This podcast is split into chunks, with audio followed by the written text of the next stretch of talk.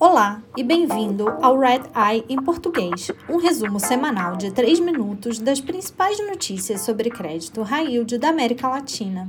Eu sou a Juliana Rocha, hoje é 8 de janeiro de 2024. Isso é o que você precisa saber para começar a sua semana. A geradora de energia eólica chilena Inversiones Latin America Power obteve aprovação da Corte de Nova York para seu plano de recuperação extrajudicial no Chapter 11.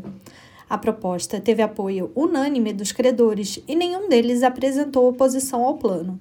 A ILAP agora está em busca de um comprador e os recursos da venda vão aumentar o pagamento aos detentores de bônus e acionistas.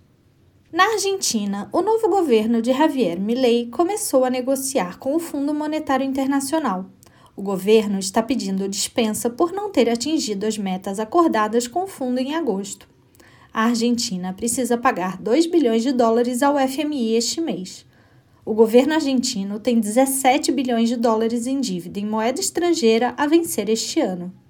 Enquanto isso, o governo de Milley está com dificuldades para implementar o mega decreto emergencial para mudar centenas de leis e regulações.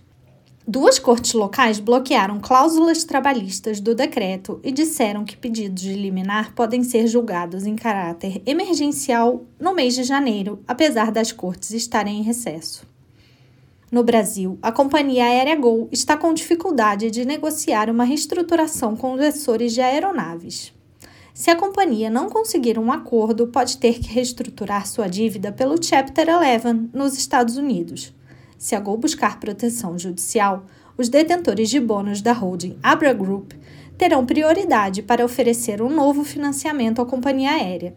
Recentemente, a Gol anunciou que pode obter cerca de 200 milhões de dólares em linhas de crédito garantidas pelo governo para manutenção de motores de aeronaves o governo do México expropriou a planta de hidrogênio da Air Liquide e ordenou que a companhia estatal de petróleo, Pemex, assuma o controle. A Pemex vinha negociando a compra da planta desde 2021, porque precisa de hidrogênio para refinar petróleo. A Air Liquide disse que está analisando suas opções e buscando esclarecer a situação junto a autoridades mexicanas.